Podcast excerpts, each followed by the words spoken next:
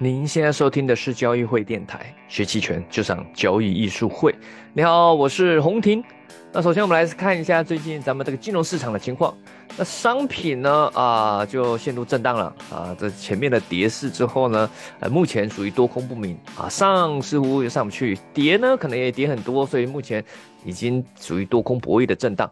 那没有什么很好趋势可以做，要么。就是做一些卖方啊，所以我们近期的主要布局都是偏卖方啊，都是偏一些稍微有方向了，可能带方向去卖；没有方向就是双卖啊，卖卖看涨，卖看跌这种。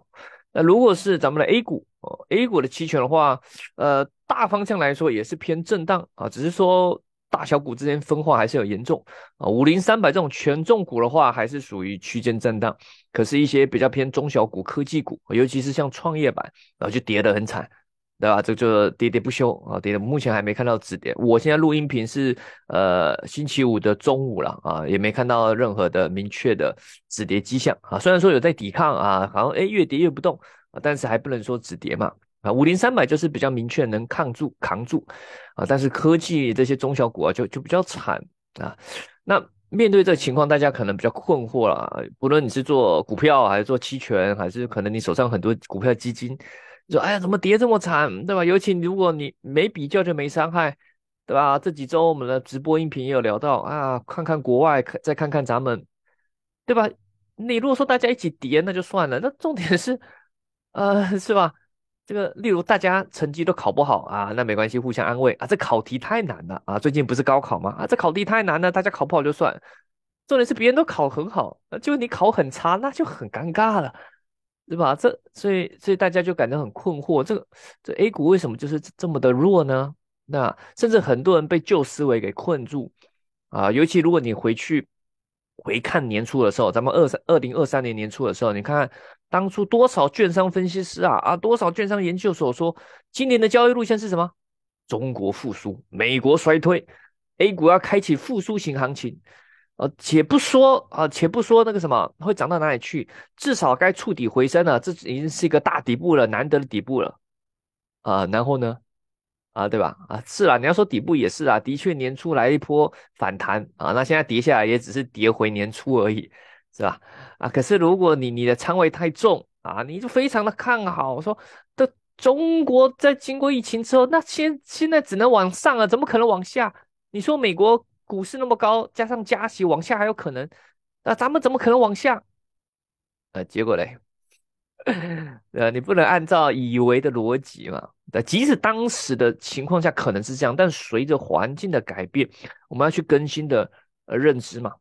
啊，尤其股市啊，其实是错综不明的啊。股市其实蛮靠信心的啦。这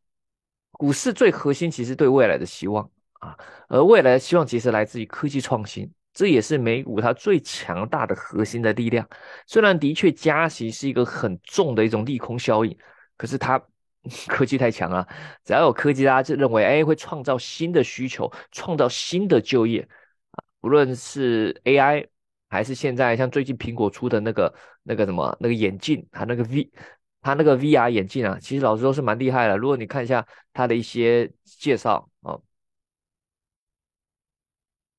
如果你有看到他一些介绍的话，你会发现这个眼镜真的太太神了啊！而且还是实际的有体验那些大 V 啊，B 站上都有啊，这真的是是是不是一个虚拟想象的啊？说一个什么计划是真实的，你会发现它真的真的是厉害，它有可能开启一个新的啊新的一条需求路线啊！那当然这是国外了啊！那对于咱们 A 股这么低迷，老实说。也找不到什么利空，你说经济不好啊？这个也不是新鲜事了。你如果说三四个月前啊，因为哎呀复苏不及啊，房地产复苏不及之类，那可能是新的。可是现在这一个月来，其实这不是什么新鲜事啊，但是还是在跌，或至少说涨不动，是吧？可能大家期盼的一些政策利好也没出现，有可能因为这样失望，也有可能是外资在流出啊，都有可能。啊，但重点是咱们的认知得更新啊，这个不能一直停留在之前啊。当然，我们也不用特别去去看空或什么的啊，除非你，除非你真的是极度的看空，或是你是极度的看多啊，那种信仰型的投资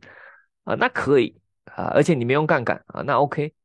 不然我们正常做交易，尤其有杠杆型这种这种期货期权啊，我们得不断的提醒自己，哎，我们的这个旧的认知是不是要改变了？一个月前的认知跟现在还是一样吗？这些价格走势在告诉我们什么？好，如果是对未来预期很好，那为什么一直跌，或者甚至跌破一些重要的支撑位？这些，这些都是很重要的信息，告诉我、提醒我们，哎，是不是该改变了？啊，或者你的仓位是不是该调整？啊，像我们的期权策略有很多种嘛，那那就可以去做各种的调整，对吧？哎，例如，哎，最近大型股跟小型股，哎，是不是在走什么不一样的路线？那我的期权策略配置上，我的多空配置上啊，是不是可以做一些调整啊？这些是当我们学了期权之后要要学会的，而不是一样停留在股票啊，一路看多一路看空，呃，你一路看好新能源，那现在不都挂了，对吧？然后假设假设说，哎呀，这个 A I 芯片好，一路看好半导体，就不是啊。的确，人家国外半导体好，但咱们呃不是嘛？那所以要看着，毕竟咱们不是大资金，没办法主控这个走势，然后这个只能跟随啊，看看目前在走什么哦，尽量往那种呃阻力小的地方。去操作啊，不要去莫名的，这叫什么螳臂挡车嘛啊？那今天呢，还主要聊的是本周新上了一个重要的期权品种——科创五零 ETF 期权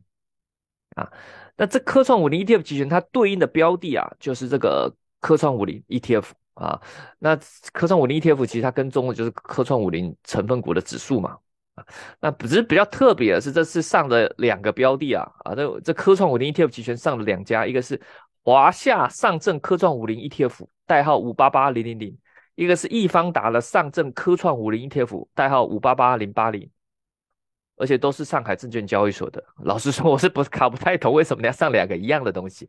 啊？你说，哎呀，分配交易所，上海上上一个，深圳上一个，那就算了。重点是你现在是同样都是上海证券交易所的东西，你还上两个一样的，只是不同公司发行啊？那那是为了什么利益分配哦？啊，这奇怪了。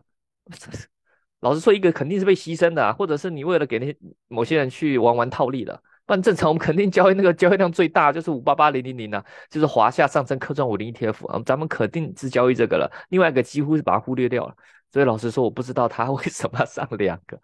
啊，那这个科创五零 ETF 期权呢，是一个很重要的一个里程碑啊，这是代表了一个新的、更具有呃行业属性、更具有科技属性的一个 ETF 期权。大家应该知道嘛，我简单介绍一下，上证科创板这是一个很重视科技创新的一个板块啊。那这个科创五零呢，就是把这个科创板里面市值最大、流动性好的五十只股票组成的一个指数啊，代表了一批很具有。呃，就是很具有什么潜力，很具有创新力，市值很大的科创企业啊，就五十只啊，这是科创五零指数啊。那 ETF 就是相对应它推出的这种 ETF 嘛啊。那这科创五零呢，它这个成分股主要就集中在这些什么啊，电子行业啊，重要的那些权重股都是什么半导体啊，或是光伏设备的这一种。啊，所以如果你去看它的前几大成分股，像第一大就是那个中芯国际嘛，啊，权重占占百分之十，也蛮大了。再来是什么金山办公、中维公司、什么天合光能、寒武纪，还有什么什么中控技术啊，什么物硅产业啊等等的这一种啊。那相对应像创业板，它也是偏创业科技那些，对吧？但是板块有点不太一样，创业板它比较偏的是一些什么新能源，对吧？电池或是医疗啊，其实还是还是不太一样啊。那我最近刚好看到有人统计了这些这几个指数，它的这个行业分布啊，行业分布就比较了科创五零、沪深三百还有创业板啊。其实沪深三百呢，它已经算是科技指数里面呃科技股把行业比较少了啊，比较少，算是比较少的。呃，它它是算它的跟沪深三百跟上证五零是比较相关性比较高的啊，都是比较多一些消费金融啊。当然，沪深三百里面还是有涵盖一些科技的，例如它有宁德时代嘛啊。但这三个比较起来还是蛮大的差别。例如我们刚刚提到，假设我们分几个行业来看，例如以医疗来说的话，创业板啊它是比较多的啊，将近占了百分之二十啊。那如果是讲光伏的话，科创五零就比较多，但是也没有多太多了啊。那如果像是电池新能源哦，那大家知道就是创业板嘛啊，将近快三百分之三十了啊，核心主要就是因为宁德时代带动的嘛啊。那半导体的话哦，那就是妥妥的完全是科创五零是主要核心啊，半导体这个行业啊，占据科创五零将近一半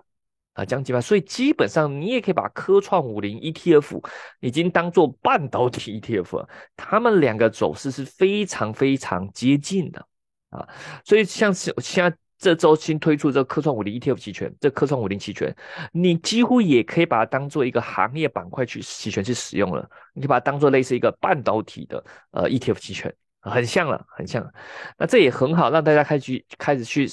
学习来体验。用做一些行业板块的一些期权啊，因为现在有时候会行业分化嘛，那你可以就是可以做不同的期权、不同的策略啊，不像以前只能做五零 ETF、三百 ETF，那就只能在这里，对吧？尤其像近期有那种中特估很猛的时候，哇，上证指数往上，结果五零三百不动，甚至还往下跌嘛，分化很严重。可是未来如果有这些行业板块的期权，这些行业 ETF 期权，哎，那就可以啊，那就可以做一些不一样的。啊，像之前有时候科创科创板块在冲的时候，沪深三百可能没什么行情嘛。啊，那你你你如果是很看多，那你做沪深三百可能没赚钱，甚至你买认购期权就亏钱，对，因为它涨得太慢了，不像科创科技股有时候涨起来很猛的，可是现在有了嘛，对吧？啊，那那你就可以用用根据不同的标的使用不同的期权策略。当然，我估计啊，咱们中国未来估计会继续推的，应该也是行业 ETF 期权。啊，这是我觉得非常有希望的，去推各板块行业 ETF 期权，例如呃银行股啊啊什么呃什么基建股啊，什么基建 ETF 期权啊，或者是某一些什么医疗 ETF 期权啊之类的啊，估计会推行业板块 ETF 期权，个股期权由于它的投机性太高了，我估计国内短时间之内应该不会出，接下来比较有可能出的就是行业 ETF 期权。哦，那你就可以有更多玩法了，对吧？那再来看这科创五零 ETF 期权，它这个价格啊比较低啊，在上市的时候大概一点一块左右哦。那你去看那个期权合约的行权价啊，有交易期权应该知道嘛？它有很多合约，很多行权价，它的间距是零点零五元，哎，看起来还好，可是因为它本身。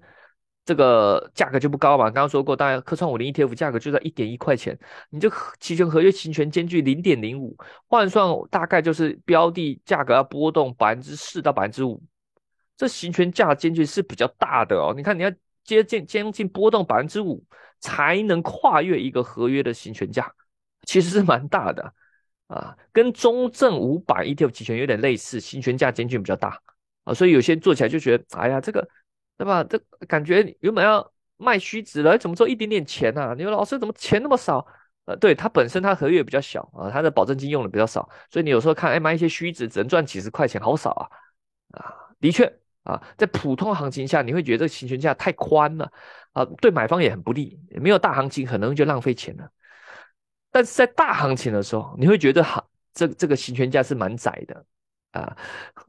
尤其科创五零，它波动是蛮大的。科创五零爆发起来，其实它本身它本身的实际波动就比较大。那在大行情中，其实对卖方也是很尴尬。呃，你普通行情卖方可能赚的很舒服，哎呀，好远呐，虽然赚几十块钱，但是也赚的轻松啊，慢慢赚啊。可是大行情来的时候，跟中证五百其实有点类似。啊，只是中证五百，因为最近的确是一直在震荡了，可能是因为有发各种雪球压制它的波动的关系。不然在大行情来的时候，其实这种行权价很宽的很难处理。你太宽的行权价，你做对冲是不方便的。你你要买，不论你是买实值还是买虚值，离太远了。你买虚值保护那么远，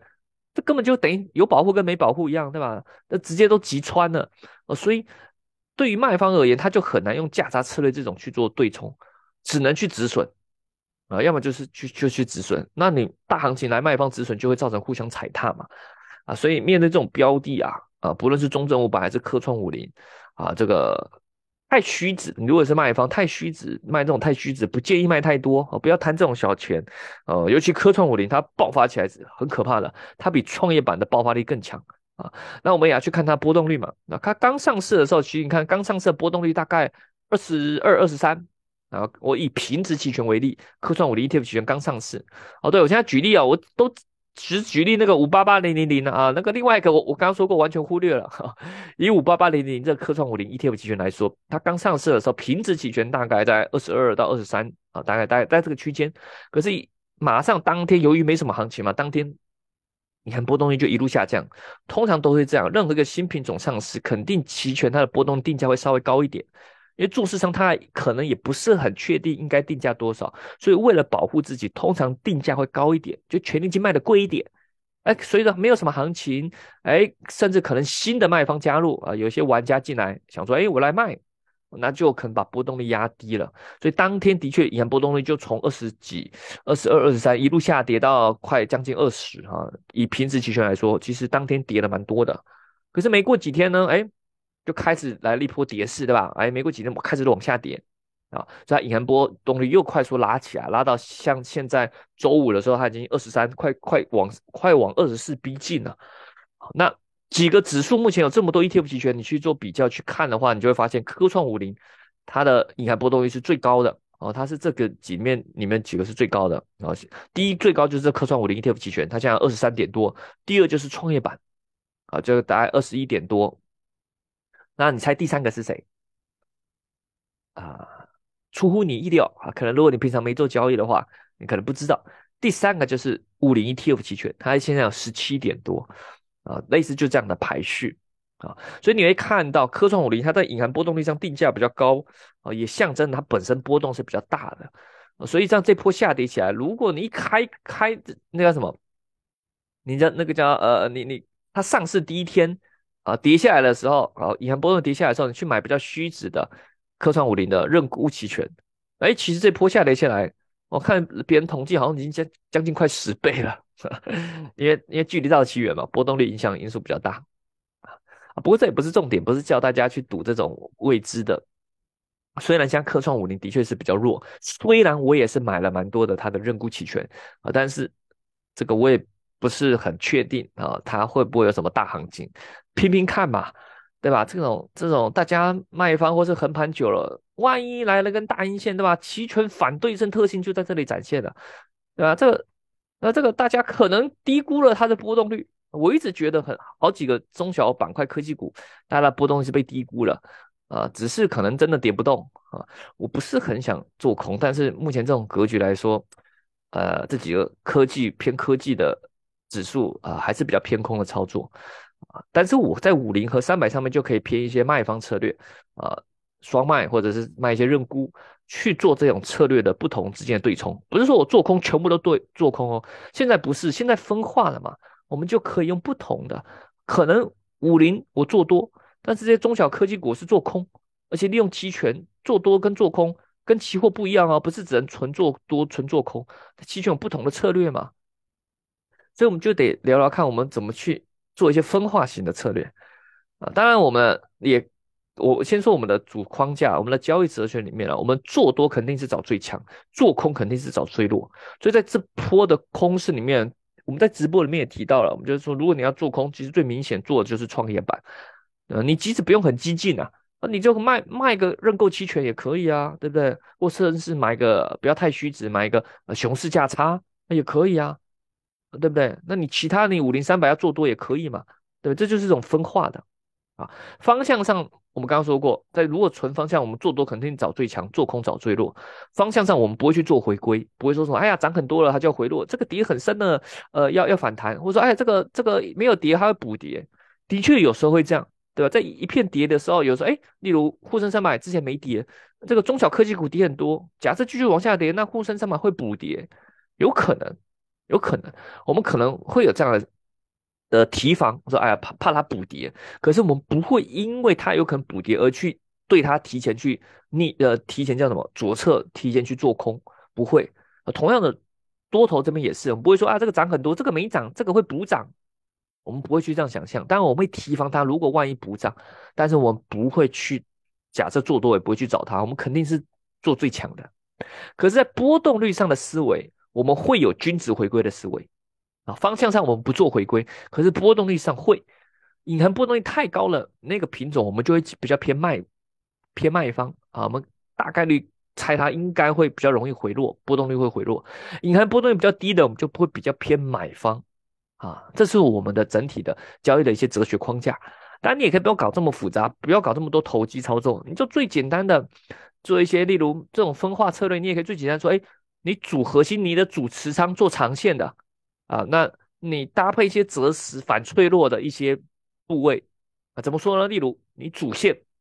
假设你就比较看好，尤其现在这种沪深三百、上证五零，你觉得跌不动了，好，你主线可以是例如持有沪深三百的卖出认沽期权，实质的卖出认沽期权，或者是买入实质的呃认购期权，对吧？这种是偏长线的嘛，啊，那至于要用哪一个就看你个人判断。例如短期内是比较偏震荡的，那你就可以比较偏是卖这个实质的。呃呃，认沽期权啊，还能赚点时间价值嘛？但如果短期内你觉得它波动很大，你你你不想承受压力，那你买实质的认购期权嘛？那那或者你也可以用鳄鱼策略，我们以前介绍过嘛，鳄鱼策略，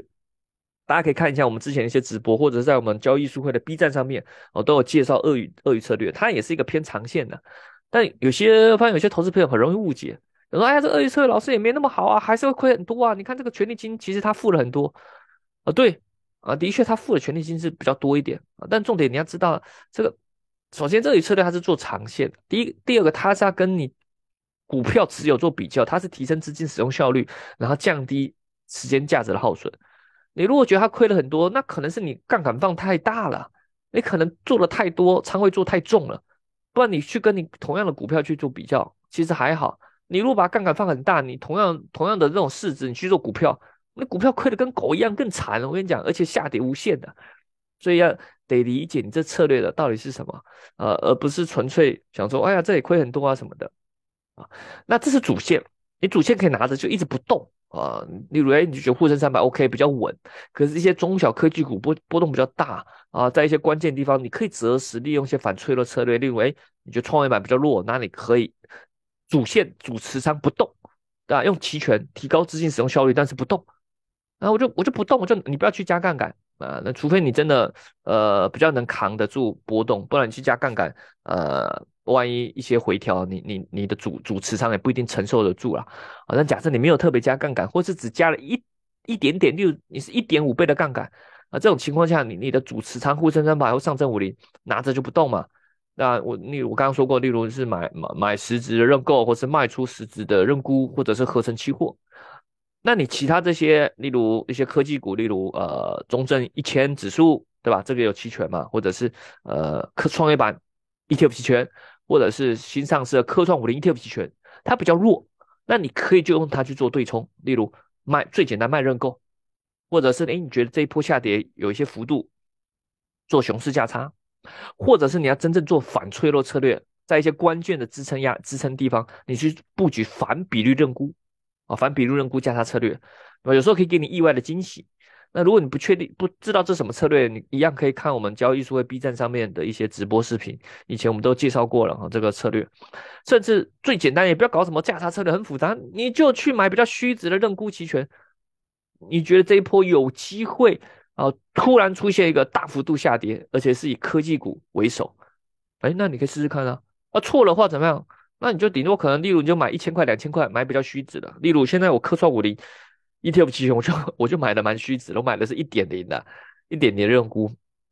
啊，这个是蛮虚值。虽然现在已经赚钱了啦，啊，这个盘中昨天也盘中了将近快赚一倍，但我们不买这种一点零，买那么虚值期权，不是赚这一倍了，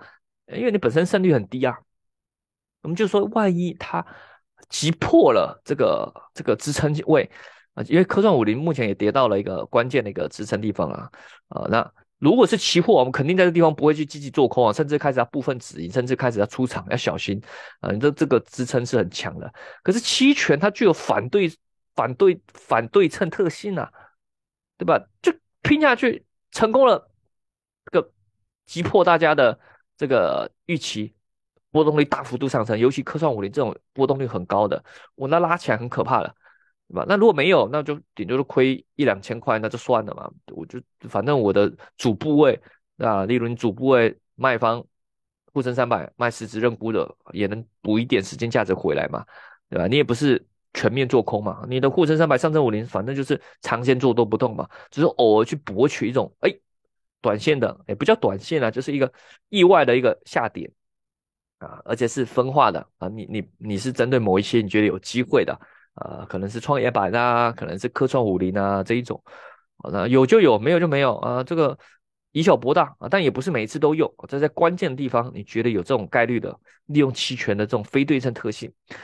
试试看啊。尤其在这目前波动率不是很高的情况下啊。如果波动率很高，你去买这种就很贵了。等到它真的跌下来，你再去做空，那个已经很贵了。你你那时候可能要用其他策略了。在波动率不是很高的时候，有时候是可以试试看的啊。它这个机会成本是比较低的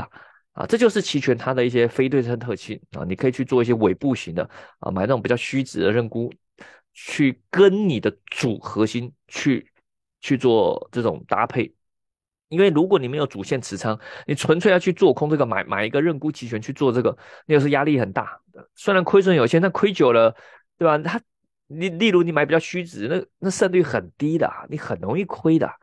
你买下去，哎，虽然只有几千块，或是或是买个四五千块，可是看着四五千块归零，你也不是很舒服，